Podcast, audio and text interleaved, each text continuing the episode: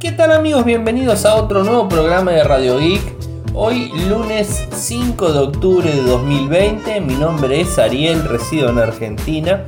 Me siguen desde Twitter, el nick es arroba arielmcor. En Telegram nuestro canal Radio Geek Podcast, nuestro sitio web infocertec.com.ar. Como todos los días realizamos un resumen de las noticias que han acontecido en materia de tecnología a lo largo de todo el mundo. Y hoy tengo varias cosas para comentarles.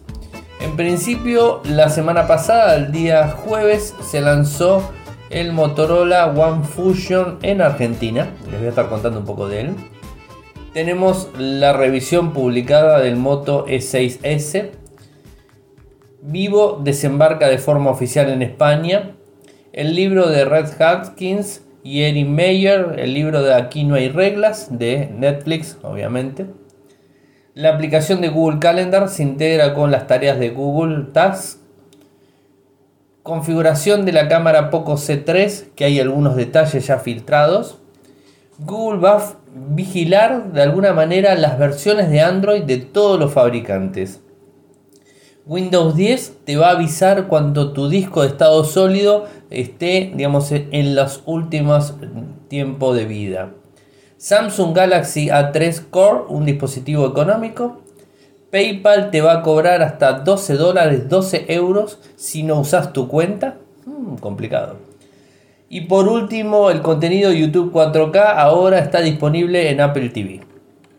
A ver, eh, en principio les cuento que estoy probando, estoy haciendo una prueba, digamos, de lo que dure, a ver, de lo que dure la batería de el Motorola Edge. De hecho estoy grabando en este mismo momento en el Motorola Edge, así que el sonido que van a escuchar es del Edge directo. Eh, estoy grabando en las mismas condiciones, en el mismo lugar, en el mismo puesto de trabajo donde grabo todos los días Radio Geek. Así que si escuchan deficiencias o si escuchan que el sonido, el sonido está bien o mal, bueno, me lo pueden decir, obviamente. Le puse el chip el domingo a la tarde no, disculpen, el, sábado a la tarde le puse el chip y vengo utilizándolo hasta el día de hoy y tengo un 45%, ya voy a cumplir los dos días de uso y el dispositivo me sigue durando. Obviamente no hice uso excesivo de lo que tiene que ver la pantalla porque bueno, o sea, obviamente estoy, estoy en pandemia y, de esta manera es que eh, tengo detrás un, digamos, una computadora para poder este, probarlo, entonces este, no, no me dio tanto. Pero sí probé el rendimiento total de pantalla encendido y me dio tanto como 36 horas, o sea, me dio 36 horas de pantalla la batería de 4500 mAh. Así que bueno, eso es un poco alguno de los detalles que tengo para contarles. La verdad que funciona muy bien. Hoy subí algunos videos, subí algunas fotos en Instagram de mi cuenta, Ariel Mcor, así que la pueden encontrar ahí, utilizando la barra lateral del Edge, o sea, dándole alguna función al Edge, que bueno, es algo que es interesante. Y bueno, vayamos al Motorola, eh, al, Moto, este nuevo Fusion, un dispositivo que la verdad está bueno, tiene eh, una batería de 5000 mAh, una cámara principal de 48 megapíxeles, una cámara de 8 megapíxeles, una de 5 y una de 2, una de 5 de macro y una de 2 de, eh, digamos, efecto bokeh. Eh, una 8 megapíxeles en frontal para las selfies, corre con Android 10. Eh, viene, la verdad, es interesante una pantalla de 6,5 pulgadas. El teléfono, la verdad que está, está muy bueno. O sea, a mí, a mí me gusta mucho. O sea, me gusta el formato del teléfono. Es muy parecido a mi Hyper, o sea, es muy similar al Hyper, lo único que tiene eh, notch tipo gota y no es, este, es perforación de pantalla. Y obviamente la cámara es inferior, ¿no? Es una 8 megapíxeles donde no tiene la función de nocturna para sacar fotos, ese, ese tipo de cosas. Sí, la cámara principal, la trasera, lo trae, el formato está muy bueno, viene con una fundita, un equipo, digamos, interesante que vamos a tener la revisión la otra semana. Eh, esta, esta semana tengo. Estoy lleno de teléfonos. Tengo que ser sincero. Tengo, a ver, seis teléfonos. En el escritorio tengo seis teléfonos. Tengo, miren, les cuento. Tengo el Xiaomi Mi A3, que es mi segundo teléfono. Tengo el Motorola Hyper, que es mi teléfono. El Motorola One Fusion, que es el teléfono que tengo que probar, el Motorola Edge, que estoy probando, tengo el A31 de Samsung para probar y el S20 Ultra de Samsung para probar. O sea que fíjense, son 6 dispositivos que tengo en mi escritorio, no sé realmente cuál usar. entonces lo que me dije es, voy a probar, a ver si les gusta esto también, voy a probar eh, de full a full, o sea, cargándolo a full el dispositivo y dejándolo a que se muera la batería, a ver cuánto me dura en pantalla, cuánto me dura el teléfono y la experiencia de uso, obviamente, en el dispositivo, en cada uno de ellos. O sea, ahora estoy probando el Motorola One H. Entonces, el Motorola H, no One, es H. Después voy a probar el S20 Ultra. Después del S20 Ultra voy a probar el A31 y por último voy a estar probando el Fusion. Porque como tuve muchos teléfonos de Motorola, quiero también probar otra, otro sabor de, digamos, de, interfaz gráfica, ¿no? O sea, modificar un poco todo eso. O sea, son dos teléfonos que me gustan bastantes. Lo que sí encontré, encontré lo, digamos, este, es un teléfono muy grande. El, Ultra de, el Ultra de Samsung es un teléfono muy grande. Es una pantalla de 6.9 pulgadas. O sea, la verdad que se ve muy bien el dispositivo. Y la verdad agradecer a la gente de Samsung Argentina porque se portó, me envió dos teléfonos para probar. Bueno, este equipo, el, el, Fusion de Motorola sale 29.999 pesos. Es un precio interesante para lo que se está viendo en Argentina. O sea, realmente es un precio interesante. Cuando tenga el review, como, como siempre ustedes saben, pongo los precios de Argentina, de México, de, de Argentina, México, Brasil, este, España y Estados Unidos para que tengan una comparación completa. Así que bueno, esto es un poco el dispositivo que está disponible. Y, y como a su vez eh, publiqué la semana pasada para la gente de Patreon, el día viernes, lo prometido es deuda, se subió al canal de, digamos, de, podcast de toda la semana, se subió el, el podcast review del Motorola Moto E6S. Un dispositivo que la verdad me llamó bastante la atención. Es un equipo de 6,1 pulgadas, eh, un procesador Helio MediaTek P22, 2 GB de RAM, 32 de almacenamiento, una cámara principal de 13, una cámara de profundidad de 2, una cámara frontal de 5, una batería de 3000 mAh, Android 9, 4G, Wi-Fi, lector de huellas en la parte trasera, resistencias a picaduras, 160 gramos.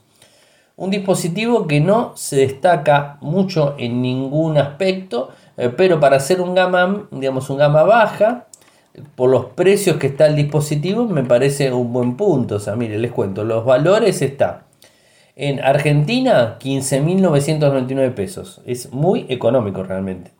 En Brasil 1.099 reales. En España 109 euros. En México 3.299 pesos mexicanos. En Estados Unidos 99 dólares. Es un dispositivo económico de la gama baja. Y realmente cumple como una gama baja y tiene algunas prestaciones como lector de huellas, salpicaduras, cosas que no están en gama baja normalmente y que bueno, en este caso Motorola se los puso. Una pantalla de 6,1 pulgadas generosa por ser un teléfono de gama baja, la verdad que no, no es para quejarse. Y Android 9, eso sí, eso es algo para destacar, digamos, de forma negativa. La batería me dio un total de 21 horas, o sea que bueno, rindió bastante por una batería de 3000 mAh. Por otro lado, no quiero dejar de contarles que Cami subió un nuevo, un nuevo video en su canal de YouTube, youtube.com barra los mundos de Cami, sufriendo en vivo, batalla de libros favoritos. Bueno, lo vean los videos, el video es este, está muy bueno, suscríbanse al canal en donde pueden encontrar más temas de literatura. Eh, youtube.com barra los mundos de Cami y está publicado en Infocertec. Por otro lado, Vivo, una empresa también este, importante, una empresa china importante que va a desembarcar en España y de forma oficial. Es un poco lo que se sabe. Eh, no hay muchas novedades en relación a qué dispositivos son los que va a traer de, primera mano. Eh, pero bueno, estaremos atentos a ver cómo se mueve la compañía. Hoy tengo que agradecer a la, editorial del libro de, Netflix, el libro que nos enviaron de Red Hatkins y de Erika, Erin, Mayer, que es una mujer. El libro tiene, tiene como título Aquí no hay reglas. nos enviaron el, libro en formato digital con un código para poder descargarlo, así que bueno, lo, estoy, lo empecé a leer, o sea, directamente lo empecé a leer. Después les contaré de qué se trata. No soy, digamos, no voy a reseñarlo porque no, es mi, tema, no es mi métier, sino es el de Cami, pero este libro no es de ella porque es muy tecnológico, o sea, no es un libro para, para que lo pueda leer ella, que lo pueda reseñar.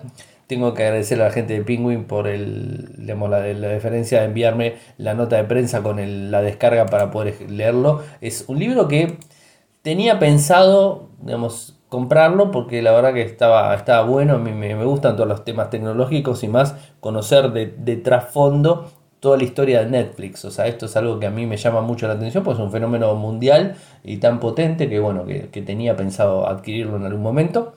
Eh, bueno, vino y lo puse la nota de prensa y bueno, lo, tenemos ahí disponible. Algo que mm, se estaba esperando y que muchos usuarios lo utilizan, yo particularmente lo utilizo, utilizo mucho el calendar de, Gmail, de mi cuenta de Ariel Mcor, lo utilizo muchísimo eh, para organizarme la vida, organizarme los, las cosas que tengo que hacer. Y eh, TAS sea, el, digamos, el buscador, el, de tareas directamente, los tags, lo utilizo bastante para cargar cositas, digamos, pequeñas. O sea, de repente tengo que comprar tal cosa, tengo que adquirir tal cosa, tengo que averiguar algo de tal otra y ese tipo de cosas. Eh, ¿Qué es lo que hizo, lo que hizo Google ahora? Eh, más allá de que ya lo tenía incorporado en Google Tasks y en Google Calendar de forma web, que vos entrabas a Calendar y veías las cosas de tasks subidas, siempre y cuando, a ver, a destacar esto. Las tareas tenían que tener fecha.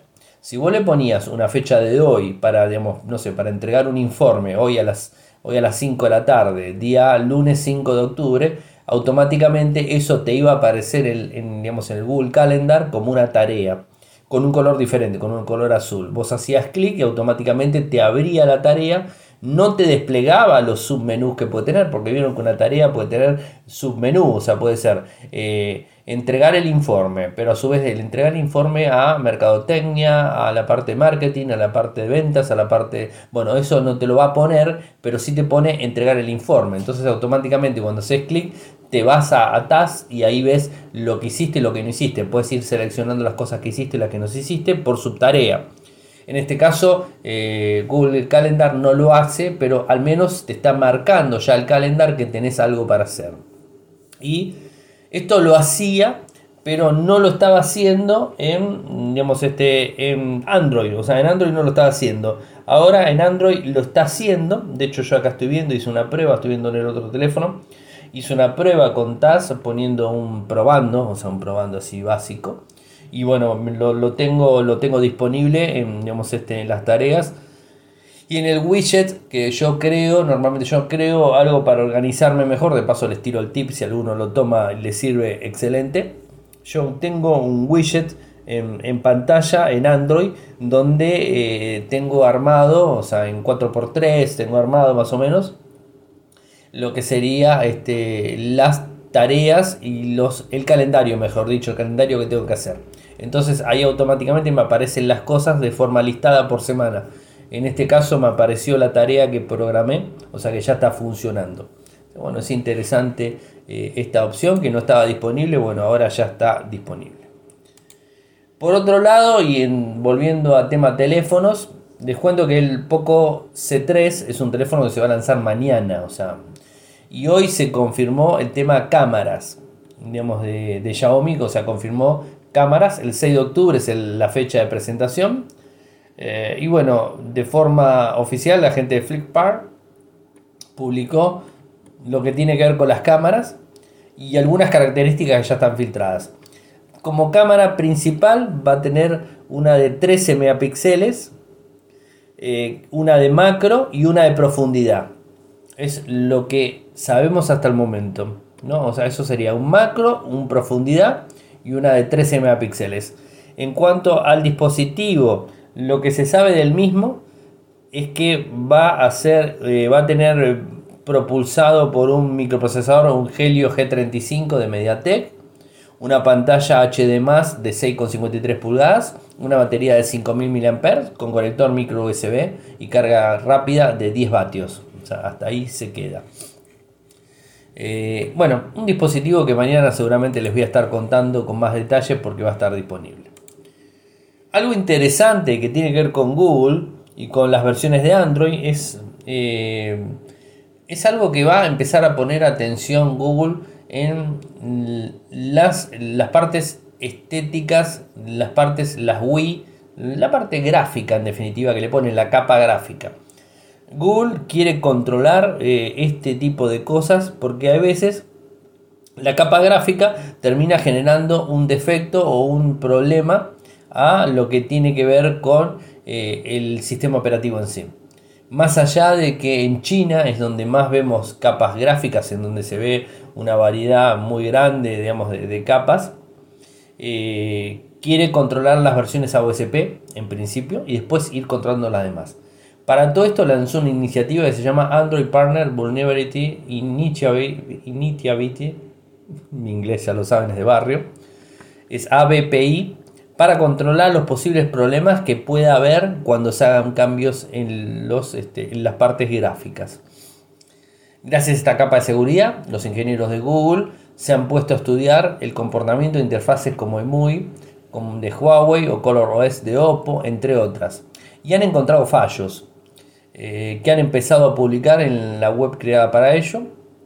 Además, avisar a los desarrolladores, los diferentes fabricantes, para que los solventen y los soluciones, obviamente. ¿no? De esta manera, Google está tomando un papel más proactivo a la hora de luchar contra posibles puntos flojos que pueden tener diferentes versiones de Android aunque vengan de modificaciones de terceros, como en el caso de una interfaz gráfica, ¿no? O sea, bueno, esto es así. Así que veremos cómo va el programa, el Android Security eh, que, está funcionando. A ver de vuelta cómo es, a ver si lo puedo repetir bien. Android Partner Vulnerable Initiative. bueno, seguramente se están riendo de mi inglés tan bueno. Eh, ¿Qué pasa con los discos de estado sólido? Los discos de estado sólido tienen un problema y es que a determinada cantidad de lecturas y escrituras, las celdas que componen el disco se eh, arruinan y se ponen de una forma que sea únicamente de lectura. Es decir, no se va a poder leer y escribir, sino que va a quedar como, como lectura. Esto genera una complicación al sistema operativo, esto genera una complicación a los datos que tenemos y puede obviamente hacer, hacernos perder datos. Entonces, ¿qué es lo que hizo Microsoft? Microsoft va a avisar en Windows 10, obviamente, la vida útil de los discos de estado sólido. Los discos de estado sólido de una tecnología que es la NVMe, no el de estado sólido, el famoso este, clásico, digamos, este, SATA, no, ese no, va a, habilitar la prueba y lo que tenga que ver con la medición de esos discos de estado sólido y de a poco va a ir informando, entonces te va a informar cuando el disco ya esté en plena etapa de vencimiento. Obviamente cuando el disco esté en plena etapa de vencimiento lo que vas a tener que hacer es salir corriendo, comprar un disco nuevo, a, poner, a hacer un backup completo, lo primero que tenés que hacer y después reemplazarlo porque ya se está muriendo. Los discos, tengo que también decir que los discos de estado sólido no son discos que se mueren de un día para el otro, no son discos que se mueren muchísimo. Yo aquí tengo en casa trabajando en mi, computadora, en la NUC de que tengo, tengo un disco de 120 GB de estado sólido, un SATA común y corriente, de una marca, digamos, este, Rock, que es una marca que ya no existe más. Eh, hizo un par de, tuvo un año de fabricación en Argentina y después dejó la marca. Y no, no hay digamos, este, ningún tipo de respaldo ni nada. O sea, el disco si se rompe, se rompe. O sea, no tengo ningún respaldo de ningún estilo y tipo. Y lo tengo funcionando hace 3 años. Y la verdad que el disco funciona a las 24 horas. La verdad, no tengo problemas. Después tengo un disco en, la compu de cloud, como les había contado, de Adata. Es un poquito más de marca. Y ese disco también es de 120. Y está funcionando hace también 3 años. Y la verdad que ese no funciona las 24 horas, pues esa máquina se prende no las 24 horas como la mía. La mía está prendida siempre. ¿no? O sea, es una, es una NUC, no levanta temperatura, es una maquinita muy chiquitita. Y la idea justamente de haber comprado una NUC era esa era tenerla prendida las 24 horas porque consume muy poca, muy poca energía, tiene buenas prestaciones eh, y tiene la posibilidad de que no haga ruido, no, junta mugre, la verdad es un equipo muy fiel, a mí me encanta, lo utilizo de forma constante y muy contento. Eh, como les decía, Windows 10 va a avisar con este programa de discos rígidos, va a estar avisando eh, y te va a decir cuando la integridad del mismo haya sido vulnerada y que hay que cambiarlo. Eh, por ahora, por ahora no está disponible, pero bueno, está pensado para, digamos, para ponerlo de forma automática en un parche, va a estar disponible. Así que esto a tenerlo en cuenta. Me parece una, buena, eh, una buena alerta que va a tirar Microsoft, me parece excelente. Volvemos a los, smartphones. Eh, Samsung Galaxy A3 Core. Un dispositivo obviamente económico de menos de 100 dólares, en euros una pantalla LCD de 5.3 pulgadas HD+, un microprocesador como hace Samsung que nunca te dice el micro que tiene, tenés que instalarle a cada, a cada teléfono al, A51 le tuve que poner la ida para ver qué microprocesador tenía, porque no te dice el microprocesador, te pone que es un tantos núcleos en la caja, en todos lados, en las especificaciones técnicas, pero no te dice los microprocesadores. No, no entiendo bien la manía de Samsung de no poner el nombre de los microprocesadores en las, características, los features técnicos. O sea, no entiendo. Pero no importa. Tema aparte. En este caso no lo tenemos, así que no lo vamos a poder ver. Es un 4 núcleos de 1,5. 1 GB de RAM. Eh, tiene 16 GB de almacenamiento interno. 5 megapíxeles en cámara frontal 8 megapíxeles en la cámara principal trasera, 3000 mAh. Viene acá, lo interesante, viene con Android Go, o sea, viene con Android 10 Go. ¿Mm?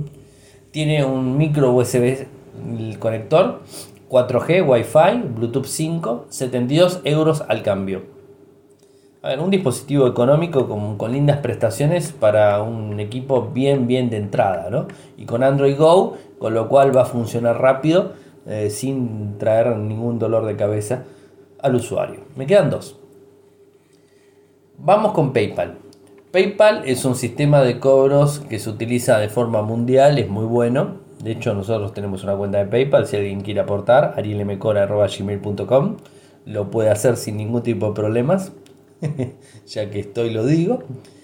Eh, PayPal va a empezar a cobrar a las personas que no utilicen la cuenta por un año. Que no utilicen la cuenta por un año quiere decir de que no hagan ninguna transferencia, ninguna operación de ida y vuelta, o sea, de recibir o de enviar, y tampoco de ingresar al sistema. Si ingresas al sistema, no te va a estar cobrando. Lo que piensa cobrar son 12 dólares, 12 euros eh, por año si no detecta movimiento. Así que a utilizarlo. ¿no? Esto va a arrancar a partir del 16 de diciembre del 2020 y se va a llevar adelante de forma consecutiva 12 meses después de esa fecha y va a estar cobrando ese valor. También va a haber un cambio en cuanto a las disputas. Ustedes vieron que se puede comprar con PayPal y si tenés una disputa eh, porque el, compra, el vendedor te vendió algo que no era correcto, una disputa, esto que el otro, bueno, hoy por hoy no están cobrando, pero bueno, ahora van a cobrar 14 dólares la disputa. Así que mejor solucionarlo por fuera. Y lo último que me queda es que va a poner el número de teléfono actualizado, va a ser obligatorio. Y eh, bueno, eso sería todo lo que tiene, lo que tiene para anunciar PayPal. Así que a realizar alguna, algún movimiento en un año porque si no vas a tener problemas. Y la última noticia que me queda tiene que ver con, este, al fin, con Apple TV Apple TV siempre tiene esos retrasos, ¿no? YouTube 4K. O sea, vos tenías, eh, digamos, la posibilidad de transmitir en 4K, pero Apple TV no te lo permitía. Bueno, ahora te lo va a permitir. Pero, este, a 30 frames por segundo, no a 60. siempre una de cal y una de arena, ¿no? O sea, una buena y una mala. O sea, la buena es que te permite eh, utilizar los 4K a 30 frames por segundo, pero la mala es que no te deja 60. Entonces es como que ganás por un lado pero perdés por el otro. o sea, no entiendo bien cuál es la política de Apple. Si alguien me la pueden explicar, la verdad no se entiende mucho lo que hace. Google también le dijo a The Verge que está trabajando para traer soporte 4K al iPhone y al iPad pronto, posiblemente indicando que la funcionalidad llegará en algún momento en las próximas semanas, junto con el lanzamiento del iPhone 12. O sea, bueno, también por ese porque en definitiva no tenés este, ese tipo de, digamos, de visualización en un iPhone un iPad. Complicaciones, ¿no? Complicaciones y complicaciones. Existe la, la posibilidad mm, de compatibilidad HDR 4K 60 frames venga junto con el lanzamiento de un nuevo decodificador. Es decir, vas a tener que cambiar el Apple TV por uno nuevo y ahí quizás tengas este, YouTube en 4K 60 frames por segundo. Así que bueno, como siempre, Apple hace de las suyas. Bueno, hemos llegado al final del programa, un día lunes, digamos, este, con, con varias cosas ahí contadas, así que bueno, espero que les haya gustado el programa del día. Saben que si quieren apoyarme lo pueden hacer desde Patreon www.patreon.com radioic Si quieren seguirme lo hacen desde Twitter, en nick es arroba en Telegram nuestro canal Radio Podcast, nuestro sitio web infocertec.com.ar. Muchas gracias por escucharme y será hasta mañana. Chau. Toyoko ofrece cursos de programación y servicios de desarrollo de software a medida. Para más información ingresar a toyoko.io podés editar tu libro digital en Infocertec. Encontrá más información enviando un correo electrónico a info.infocertec.com.ar. Para auspiciar en Radio Geek Podcast, pueden enviar un correo electrónico a la cuenta info.infocertec.com.ar.